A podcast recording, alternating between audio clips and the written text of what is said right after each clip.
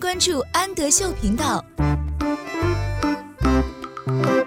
Hello，小朋友们，欢迎收听安德秀，我是安仔妈妈，请在微信公众号搜索“安德秀频道”。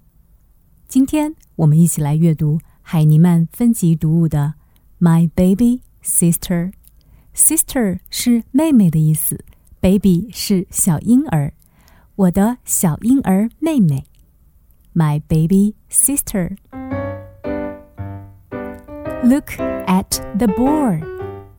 Look at 表示看着，Look at the board，看着这个球，board 是球的意思。Look at the book. Look at 是看着，book 是书。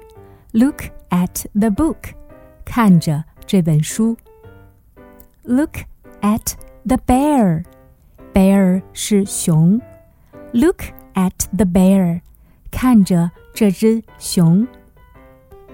Look at the rattle. Rattle 是拨浪鼓，看着这个拨浪鼓。Look at the duck. Duck 是小鸭子，看着这只小鸭子。Look at the dog. Dog 是小狗的意思。Look at the dog，看着这只小狗。Look at the baby，baby 小婴儿，看着这个小婴儿。Look at the smile，smile 微笑，看着这个微笑。Look at the smile。我是安仔妈妈。 请在微信公众号搜索“安德秀频道”。